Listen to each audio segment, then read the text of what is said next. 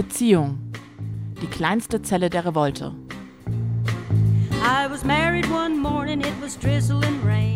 Staffel 3 der Podcast-Reihe Die Revolte beginnt auf Gut Holmecke.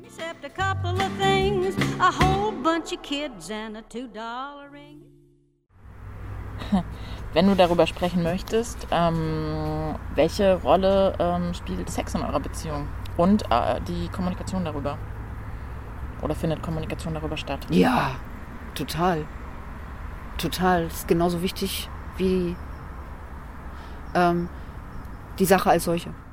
Ich kann das, aber ich kann das auch nicht so richtig, das irgendwie von der Gefühlswelt loszukoppeln. Ich finde auch, ah. also das ist wirklich so, so richtig klassisch, so One-Night-Stands, habe ich auch gar nicht so häufig gehabt.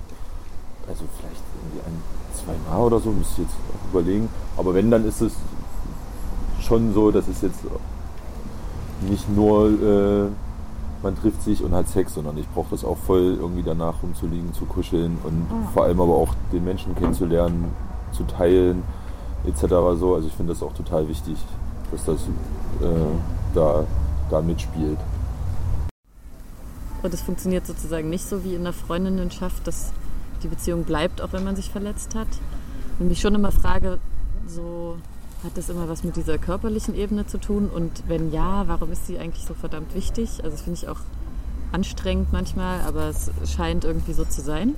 Also zur Äußerlichkeit ähm, tatsächlich, klar, ne, ähm, verarsche ich mich da auch nicht selbst. Natürlich gibt es Männer, aber auch so wie Frauen, also wenn man jetzt das im sexuellen Kontext betrachtet, äh, die sind für mich attraktiver als andere. Das ist so. Allerdings, ähm, wenn ich mich jetzt verliebe oder ähm, dann spielt Äußerlichkeit keine Rolle. Und dann, ähm, also kommt es auch immer auf, drauf an, ähm, was sind Gründe für Veränderungen. Ne? Also wenn jetzt jemand sehr, sehr, sehr krass an Gewicht zunimmt, dann ist es keine Frage von äh, Unattraktivität für mich, sondern dann äh, würde bei mir eher so eine Sorge um die Gesundheit des anderen losgehen. Ähm, also in dem Sinne also ich, ich habe mich auch schon in Männer verliebt, die ich zum Beispiel erstmal auf den ersten Blick unattraktiv fand. Und als sie aber ihren Mund aufgemacht haben und äh, da Gespräche stattgefunden haben, wie ich auch gemerkt habe, okay, das ist, der Mensch wird gerade super schön und interessant für mich. Und das ist mir dann erstmal relativ schnuppe, wie jetzt die Person aussieht.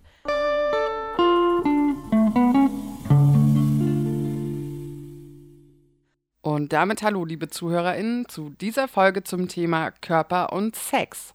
Und das im Kontext von Beziehungen. Ja, denn Beziehungen, das ist das Thema dieser unserer dritten Staffel der Podcast-Reihe Die Revolte beginnt auf Gut Holmecke.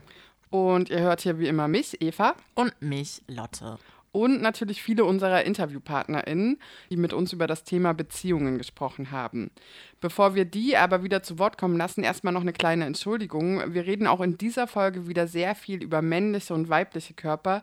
Das liegt unter anderem daran, dass die Interviewten über ihre Erfahrungen gesprochen haben und wir da keine non-binäre oder Transperspektive mit drin haben. Das tut uns leid und bitten wir zu entschuldigen und hoffen, dass aber trotzdem vielleicht alle zu dem einen oder anderen Punkt irgendwie relaten können. Und jetzt aber Business as usual. Lotte, wir hatten in der ersten Staffel bereits über das Thema Sex gesprochen.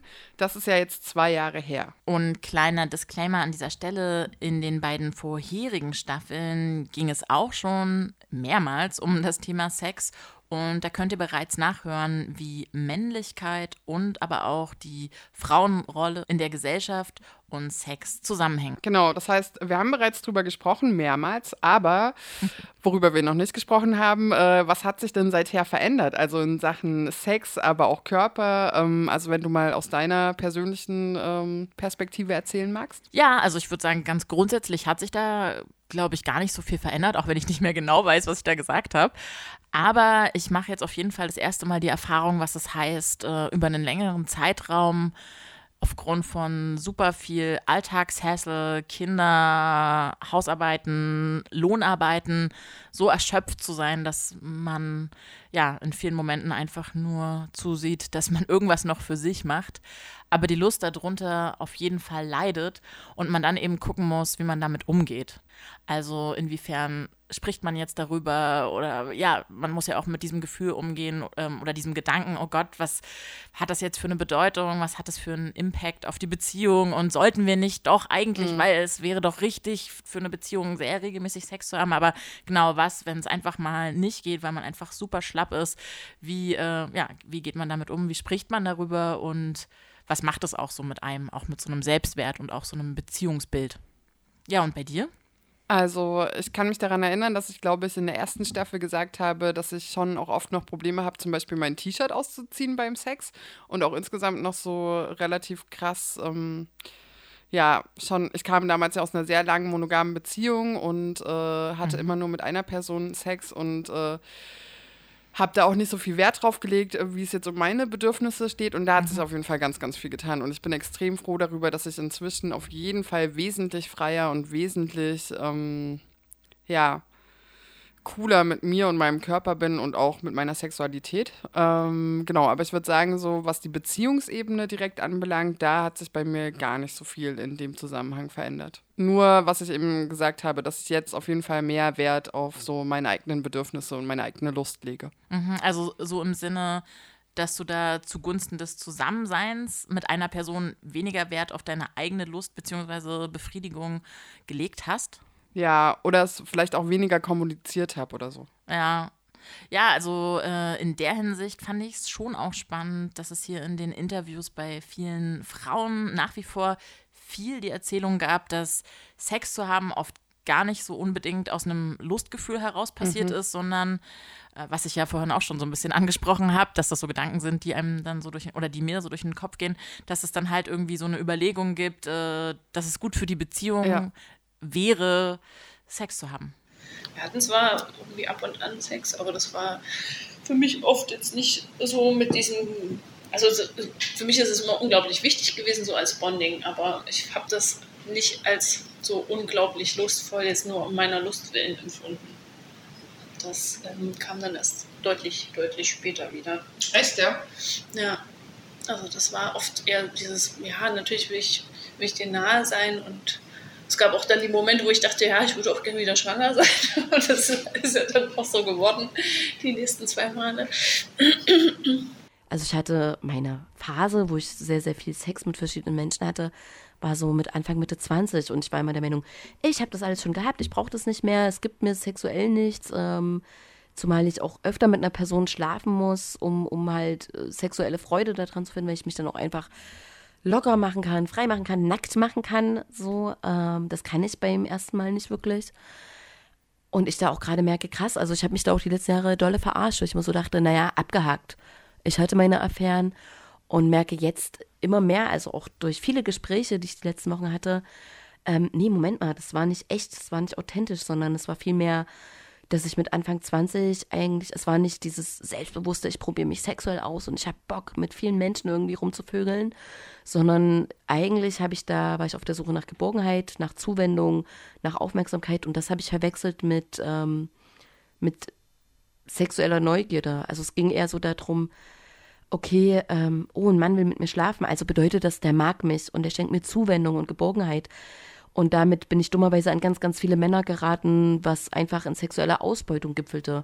Ne? Also wo ich keinen Spaß hatte, wo viel Scheiße im Bett passiert ist und ich aber nicht den Mut hatte, meine Grenzen ganz klar aufzuzeigen, weil ich mich ja nicht unbeliebt machen wollte oder weil ich ja, ich wollte ja gemocht werden. Ich kenne mich aus früheren Beziehungen, da war das ganz oft so, dass ich äh, die Partner über Sexualität an mich binden wollte, zum Beispiel. Also das war so ein Verhaltensmuster, was ich einfach an den Tag gelegt habe dass man, wenn man besonders viel Sex anbietet oder willig ist oder immer bereit oder besondere Praktiken irgendwie sich darauf einlässt, dass das dann die Männer irgendwie an einen bindet oder an mich. Äh, und das ist das erste, oder die Beziehung mit dir ist die erste, wo ich nicht das Gefühl habe, das machen zu müssen. Das hatte ich schon ganz früh sozusagen, diese Erkenntnis. Ah, okay. Genau, also das ist auf jeden Fall was, was glaube ich, unsere Beziehung jetzt in der momentanen Situation, wo es mir nicht so gut geht, uns total zugute kommt, weil du einfach auch, finde ich, ein super Gespür hast und auch nie die Situation aufkommt, so dieses, naja, anfummeln und ich muss dann aber sagen, ach nee, lass mal, das passiert halt nicht, weil du einfach aware bist und ähm, mich einfach nicht anfummelst. So, weil du genau weißt, ich will wahrscheinlich, aber es geht einfach gerade nicht. So, und das nimmt halt mega viel Druck raus für mich. Ja, also Bindung über Sexualität ist ein Ding. Ja, mir war das früher auch gar nicht so klar, dass ich das selbst auch viel, viel mehr äh, aus diesem Grund äh, praktiziert habe. Also Sex, meine ich.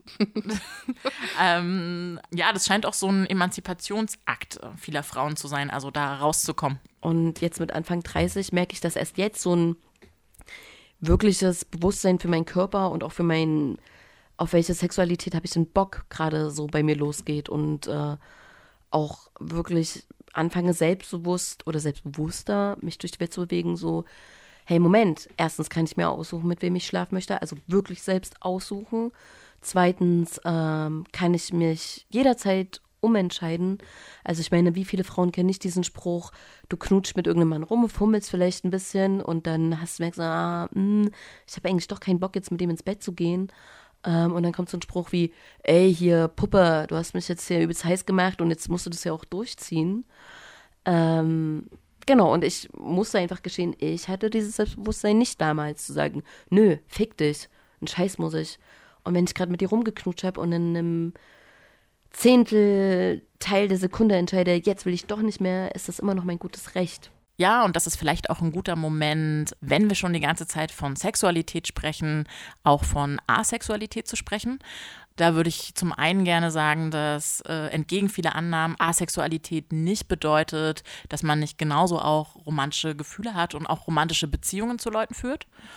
Genauso wenig wie äh, wir irgendwie sagen wollen, dass äh, nur sich für die eigene Lust zu entscheiden mhm. irgendwie ein emanzipatorischer Akt sein kann. Also es kann ja durchaus auch cool und empowernd sein, zu sagen, so, hey, ich habe einfach keine Lust, ich habe auch keine Lust auf Sex, ich habe nicht diese mhm. sexuellen mhm. Gefühle und äh, ich muss die auch nicht irgendwie, ich muss dann keine Sexualität praktizieren. Ja, also. Und auch nicht der Umwelt irgendwie beweisen, weil man eben so davon ausgeht, dass es so dazugehört. Genau. Sondern ja. einfach, es ist okay, es zu wollen, es ist okay, es nicht zu wollen und das muss ich nicht erklären, das muss ich nicht rechtfertigen.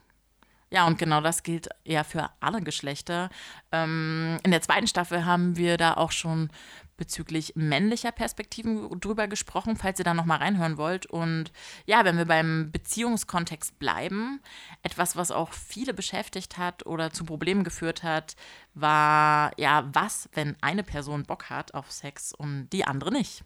Ja, insbesondere wenn man die Person ja auch liebt und nicht kränken will, ähm, aber eben auch nicht über die eigenen Grenzen gehen möchte und andersrum.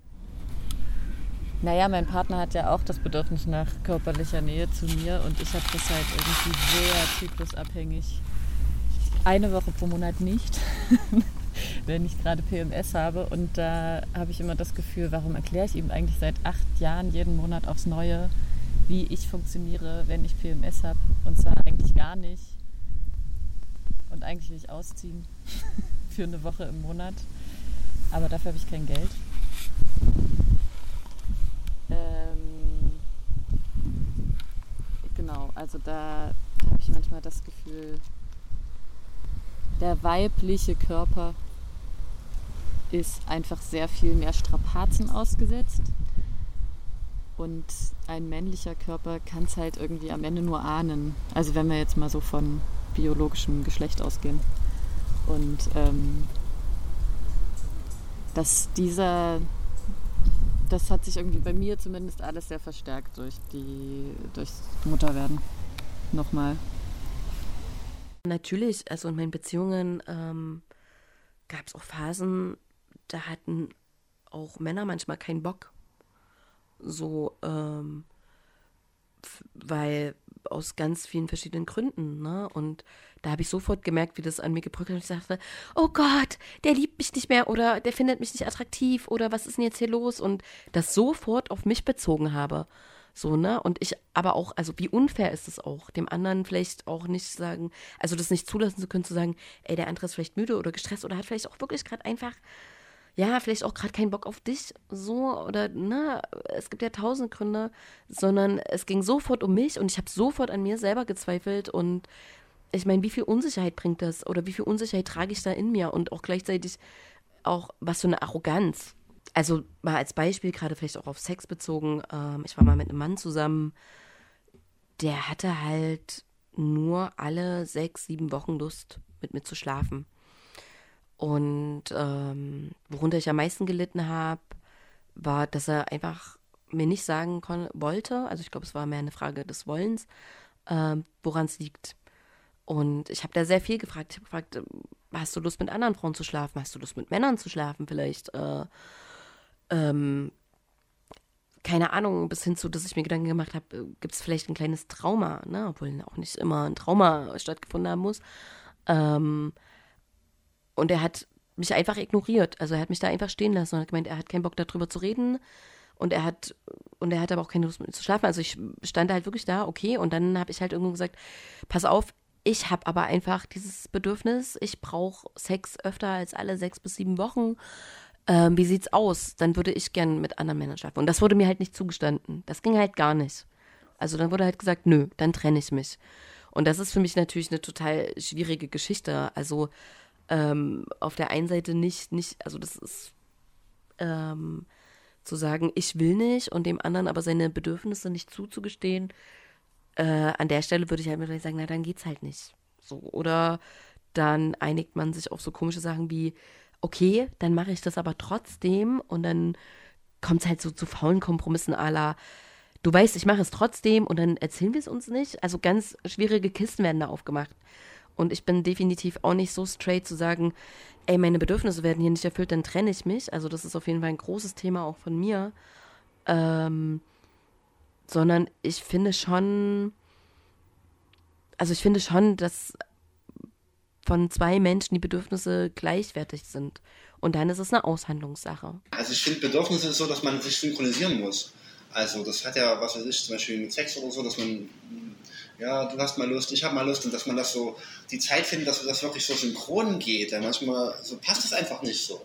Ja, dann muss halt den anderen versuchen so, okay, das könnte jetzt sein, dass es vielleicht nicht passt, aber ich versuche das so dass wir halt äh, gemeinsame Momente finden. Das muss man ja aktiv suchen. So. Ich kann nicht sagen, ey, ich habe jetzt Lust auf Sex und ich will jetzt Sex. So. Also so funktioniert es ja nicht. So. Also klar, ja, wenn, wenn das halt gegen die bestößt, ist cool. Aber ich finde, dass das auch was eine Beziehung ausmacht, dass du halt das so synchronisieren kannst, so mhm. die Bedürfnisse. Ja, und ich finde es an der Stelle gut, dass es mal so ein bisschen aufgebrochen wird, dass immer nur Frauen keinen Bock hätten. Ja, voll. Und ich meine, äh, klar, ne, also Sex ist einfach auch ganz wichtig für viele für eine Beziehung. Und gerade am Anfang interpretieren viele Menschen das Sexleben ja voll als Indikator für das Funktionieren der ganzen Beziehung. Aber das bleibt meistens halt auch nicht konstant so berauschend. Einfach, ja, vielleicht auch, weil das hormonell mhm. dann anders funktioniert ähm, und äh, stattdessen eher in Phasen abläuft. Auch in der Sexualität, die wir leben, äh, größtenteils total zufrieden bin. Und äh, mich da erfüllt sehe. Natürlich verläuft das auch immer in Phasen so. Ne? Man hat mal mehr Sex, mal, mal weniger Sex. Also ja, in zehn Jahren, klar, es ist, äh, kommen ja auch äußere Einflüsse drauf zu. Ich habe gerade irgendwie so eine Phase, wo ich ziemlich krank bin und genau, da hat man halt gerade weniger Sex so. Aber man hat halt über die Zeit erfahren, dass es mh, mm, nicht ausschlaggebend ist für die Beziehung. So, ne? Also, dass man auch mit wenig Sex zum Beispiel ähm, super glücklich eine Zeit miteinander überstehen kann, weil es einfach Werte gibt, die da oder Sachen gibt, die man miteinander erlebt hat, ähm, ja, die einfach schwerer wiegen und wertvoller sind. Mhm. Und dann kann man so eine Zeit auch mal überstehen mit vielleicht weniger Sexualität zum Beispiel. Also wir hatten auf jeden Fall ich sage, also Vergangenheitsform hatten. Wir hatten eine krasse Sexualität miteinander das erste Jahr. Das hatte ich, habe ich vorher noch nie erlebt, auf jeden Fall. Also wir hatten gefühlt jeden Tag achtmal Sex oder so. Das war richtig krass. Also es hat, also in meiner Erinnerung, vielleicht war es auch nur fünfmal oder so, aber ähm, das hatte ich vorher noch nie so krass, dass man wirklich so haltlos immer Lust aufeinander hatte. Und das haben wir, glaube ich, beide, würde ich jetzt sagen, ähm, auch krass genossen und mitgenommen. Deswegen war ich ja auch irgendwie immer nur bei dir. Oh Gott, die arme WG, die du da gelebt hast, die waren echt auch super. Die haben sich nicht beschwert. Ähm, genau, das war das war krass auf jeden Fall und es hat sich dann, ähm, ja, wie das wahrscheinlich üblich ist, äh, so ein bisschen angepasst mit der Zeit, ne?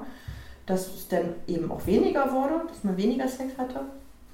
Und ähm, generell habe ich nicht das Gefühl, aber vielleicht auch nur, weil du mir das Gefühl nicht gibst. äh, das, es gibt nicht so wirklich Momente der Unlust.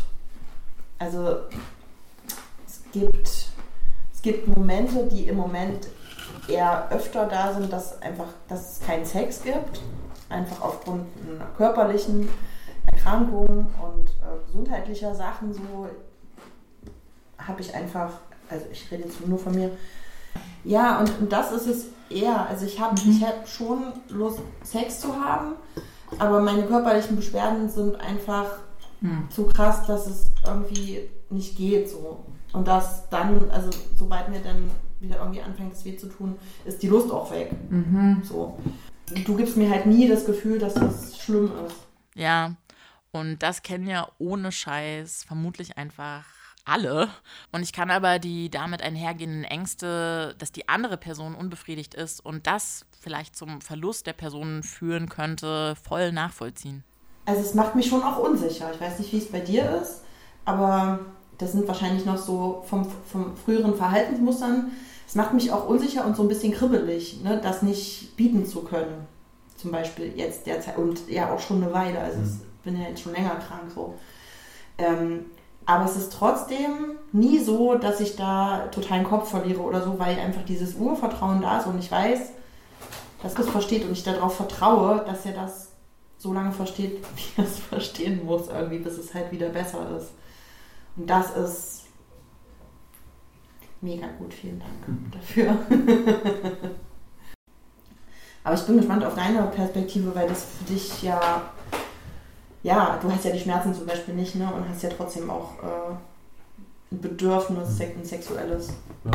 Und da haben wir, glaube ich, auch noch gar nicht so, so tief auf jeden Fall drüber geredet. Ja, wir hatten da schon auch immer mal, oder das heißt immer mal, es war schon auch manchmal Thema. Ähm, ja, aber ich glaube, es ist schon, wie du sagst, ne? ich meine, ich, ich glaube, ich, also ich versuche mich halt in deine Lage auch zu versetzen und ähm, ich habe natürlich wenig Lust, auch wenn ich merke, dir geht es nicht gut. Ne? Also ich meine, das ist ja, äh, ich empfinde ja keine Lust dabei, dir zuzusehen, wie du irgendwie dich da jetzt durch so eine Nummer quälst. ähm, und ich, ich glaube, das, das, meine Lust reguliert sich dadurch irgendwie auch. So, mhm. ne? Ja, das ist halt schon auch einfach eine Sache, dass äh, Körperlichkeit und Sexualität, also insbesondere vielleicht auch eine physische Sexualität, mhm. einfach Vertrauen braucht. Also sowohl Vertrauen zum Partner oder der Partnerin, aber auch ähm, eben Selbstvertrauen. Also mir geht es in dem Sinne nicht um Geschlechtsverkehr, dass ich immer noch die Geburt von meinem Kind verarbeiten muss und alles, was damit zusammenhängt und dementsprechend mich voll davor grusele, dass irgendjemand mir körperlich zu nahe kommt, äh, wo ich nicht das hundertprozentige Vertrauen habe. Und das habe ich nur bei meinem Partner. Ich weiß natürlich nicht, was passiert, wenn ich irgendwann mal das therapeutisch ordentlich bewältigt habe ob sich das dann vielleicht nochmal ändert.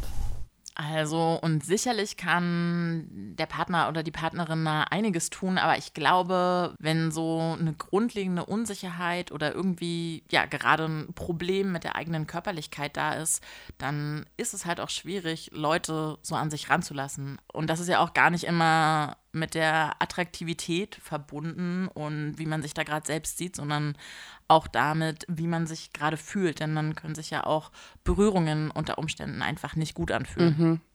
Ja, ich glaube auch, also da helfen ja auch äh, Komplimente oder so, was dann gar nicht unbedingt so viel. Ähm, aber mhm.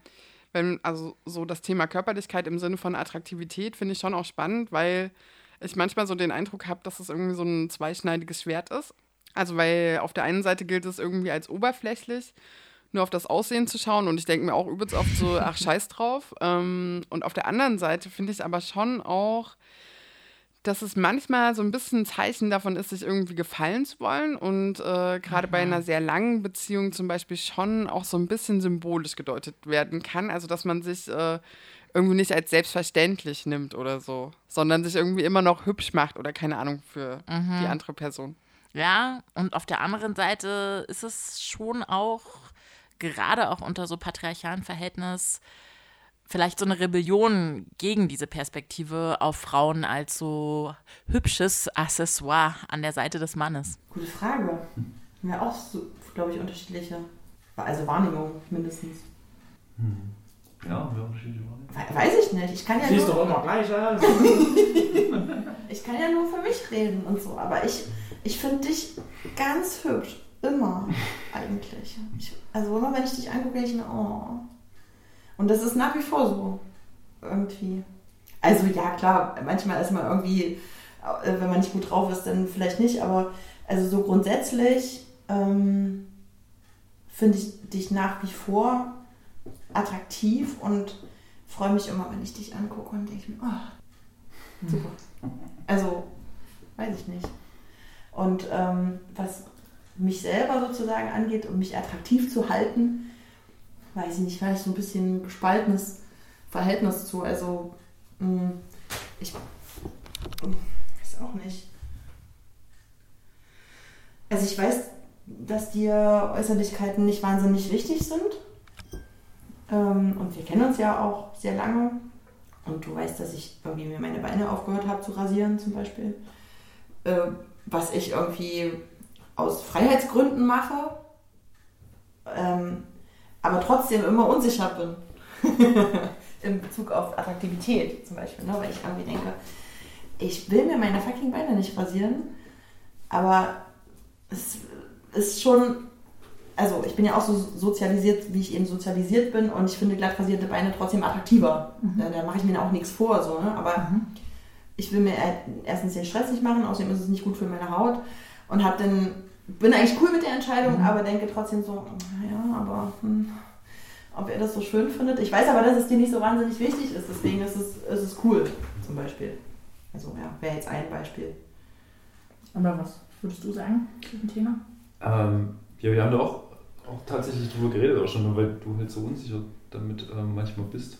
Mhm. Ähm, ich glaube schon, dass wir attraktiv füreinander bleiben, so, oder ich weiß es so, in, also meine Wahrnehmung zumindest. Also es ist jetzt nicht so, dass wir uns irgendwie gehen lassen. Vor, also ich zumindest würde jetzt nicht sagen, dass ich mich gehen lasse vor dir oder so. Es ist schon trotzdem, ähm, ähm, ja, Ja, also das ist tatsächlich was, was mir manchmal schwer fällt, ähm, dieses Versuchen voreinander attraktiv zu bleiben. Ähm, oder zumindest hatte ich schon Beziehungen, wo ich glaube, dass ich dann schon auch so ein bisschen faul geworden bin und dachte, ach passt schon und mich gar nicht mehr irgendwie schick gemacht habe oder so. Du hast dich gehen lassen. Ja, genau. Und äh, dann habe ich mich aber teilweise auch so scheiße mit mir selbst gefühlt und das dann der anderen Person vorgeworfen, äh, dass sie mich nicht mehr gut und attraktiv fände, weil ich mich selbst halt nicht mehr gut fand. Dazu fällt mir spontan eigentlich nur ein, dass ich aufgrund meiner in Beziehungen doch sehr lange, sehr starken Unsicherheit und damit verbunden ja auch so eine Eifersucht, dass andere interessant sein könnten, eigentlich schon auch immer sehr doll versucht habe, die ganze Zeit irgendwie so puh, in der Angst vor der Konkurrenz äh, mich sehr bemüht habe, irgendwie attraktiv zu sein und irgendwie gut auszusehen. Also ich glaube, ich bin da war da manchmal viel zu krass und habe mich einfach nicht locker gemacht. Aber ja, vielleicht ist es auch so wie beim Sex so ein Vorteil des Alterns und des Alterungsprozesses, wie wir es auch schon in der Altern in Beziehungen Folge hatten, dass man vielleicht irgendwie einfach häufiger so ein bisschen mehr down mit sich ist. Das heißt also vielleicht genau auch mit so Ängsten und diesem Eindruck, oh, ich muss da die ganze Zeit irgendwie dranbleiben und vielleicht auch okayer und akzeptierender mit dem eigenen Körper ist. Ich finde mich mittlerweile recht attraktiv. Also natürlich ähm, habe ich so auch meine, meine ähm, Unzulänglichkeiten in der äh, Weise. Also ich habe zum Beispiel ein Kind gekriegt und weiß halt, also ist schon so, ah ja, früher war das mal alles ein bisschen anders.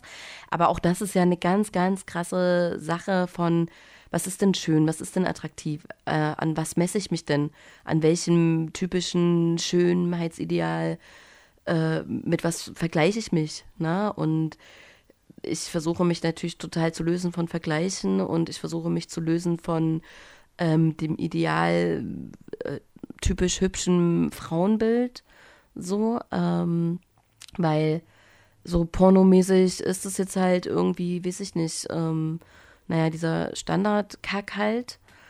ähm, ist es denn wirklich schön? Also, ne, also das ist einfach für mich, Schönheit impliziert so, so vieles. So, natürlich fühle ich mich an manchen Tagen attraktiver und an manchen nicht. Wenn ich kurz vor meiner Menstruation stehe, finde ich mich gerade nicht so geil.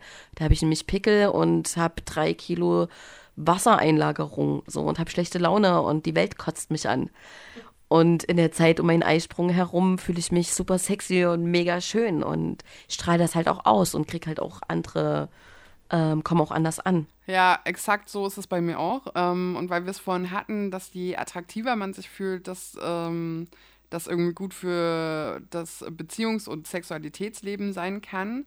Das geht natürlich auch andersrum. Also oft ist es ja auch so, dass ähm, zum Beispiel bei mir, je mehr Sex ich habe, ich mich umso besser mit mir und meinem Körper fühle. Und ich Mhm. früher immer dachte, das ist ein absolutes No-Go, nur aus Ego-Gründen oder Ego-Push heraus Sex zu haben. Und ich mich jetzt frage, wieso eigentlich? Also wieso sollte ich das nicht aus genau dem Grund heraus auch machen? Ja, klar, Sex kann man ja auch aus allen möglichen Gründen haben, solange es einvernehmlich ist. Und man aber auch auf dem Schirm hat, dass es was mit dem anderen Menschen oder mit den anderen Menschen macht, weil es geht eben auch auf die ein oder andere Art und Weise nah Mhm. und das birgt durchaus immer auch ein Verletzungspotenzial und man macht sich ja auch einfach irgendwie verletzlich und angreifbar, weil man eben intim miteinander wird und ich will dann einfach nicht das Gefühl haben, ausgebeutet oder nur konsumiert zu werden.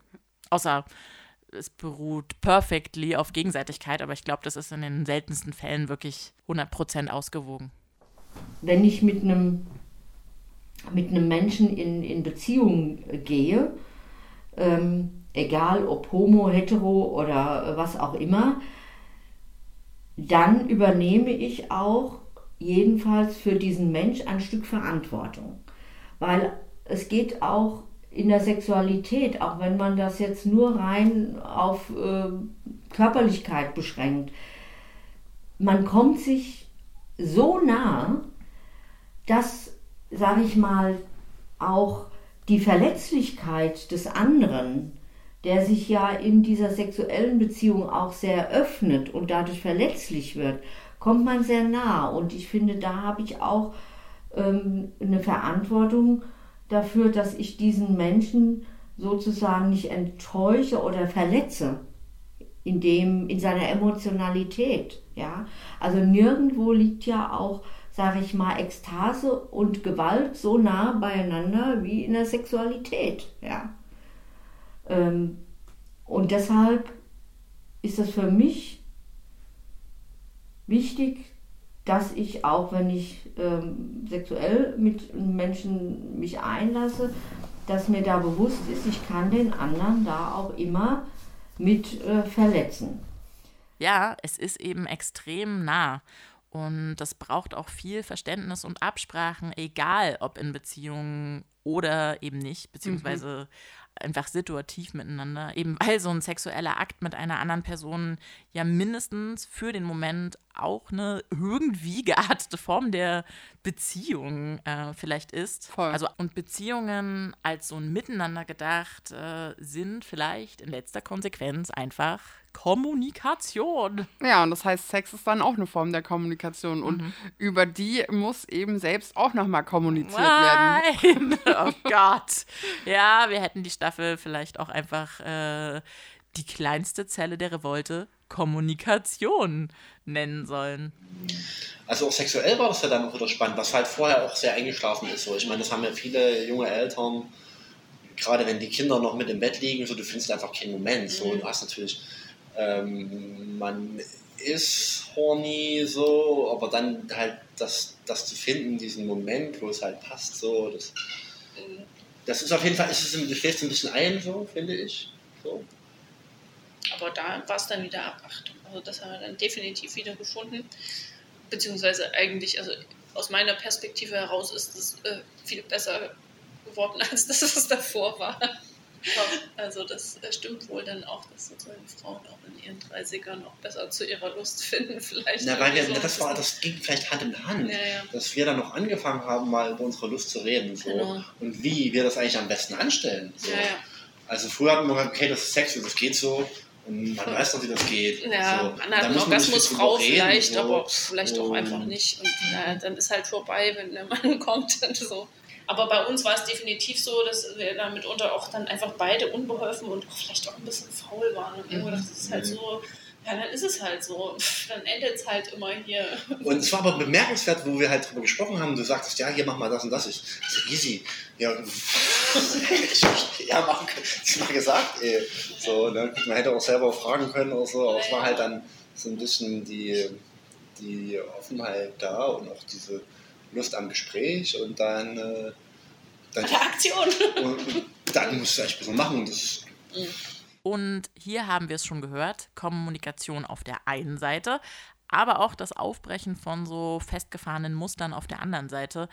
Ähm, und in dem Fall war es neben der Kommunikation vor allem auch das Öffnen der Beziehung für andere SexualpartnerInnen, was die Sexualität äh, ja schon auch nochmal anders in Fahrt gebracht hat. Mhm. Und wofür wir natürlich auch immer plädieren, ist, die eingefahrene Hetensex-Denke zu verlassen und aufzubrechen. dann irgendwie mit 18 oder 17, 18 Mal zum, in einer, aufgrund einer Wette mit einer Frau geknutscht und aber das irgendwie überhaupt, also gar nicht schlimm gefunden, so, wo andere sagen, ey, ich will das nicht, so, keine Ahnung, war für mich total okay. Und dann auf einmal gemerkt, so, ja, auf Partys oder wenn es sich ergibt, mit einer Frau zu küssen, das übelst mitzunehmen einfach. Und da, aber nie über den Schritt hinauszugehen und damals auch noch gesagt, ja, ja, knutschen ja, aber Sex nein. Aber dann dachte ich mir, warum eigentlich nicht Sex? so, ne, hä? Warum nicht? Und dann ähm, so, ist jetzt aber trotzdem nicht so, dass man dann sofort in diese Situation kommt, mit einer Frau schlafen zu können, ne? Ich meine, das hat dann noch mal eine Weile gedauert, bis es dazu kam, ja. Ja. Und dann auf einmal gemerkt, wie das wieder ist, irgendwie ein erstes Mal zu haben, obwohl man dann schon viel, viel älter ist und äh, zu merken, okay, das ist ein Körper, den, den hast du ja eigentlich auch, aber trotzdem hast du gar keinen Plan, wie du das machen sollst, wenn du dich selber fühlst, was, was da passiert. Also es war schon sehr spannend auf jeden Fall auch, ja. Und darüber lernt man ja auch noch mal so viel. Also, und das ist ja irgendwie auch richtig schön zu wissen, finde ich, dass man in der Sexualität auch nicht auslernen kann. Also sowohl, wenn man mit vielen unterschiedlichen Menschen und Körpern Sex hat, als auch, wenn man nur mit einer Person Sex hat, ähm, weil sich ja auch der eigene Körper weiter verändert und es sicherlich auch immer noch eine Praxis mindestens gibt, die man noch nicht ausprobiert hat und noch nicht kennt. Ja, und das Gleiche gilt, by the way, auch für Single Sex, ähm, also Sex mit sich selbst, was uns gleich zur Überleitung für die nächste Folge bringt. Genau, da geht es nämlich um äh, Beziehungen zu sich selbst und die kommt direkt nächste Woche schon raus. Bis dahin, bleibt gespannt, ähm, bleibt stabil, bleibt gesund. Bis dann. Macht's gut. Beziehung. Die kleinste Zelle der Revolte.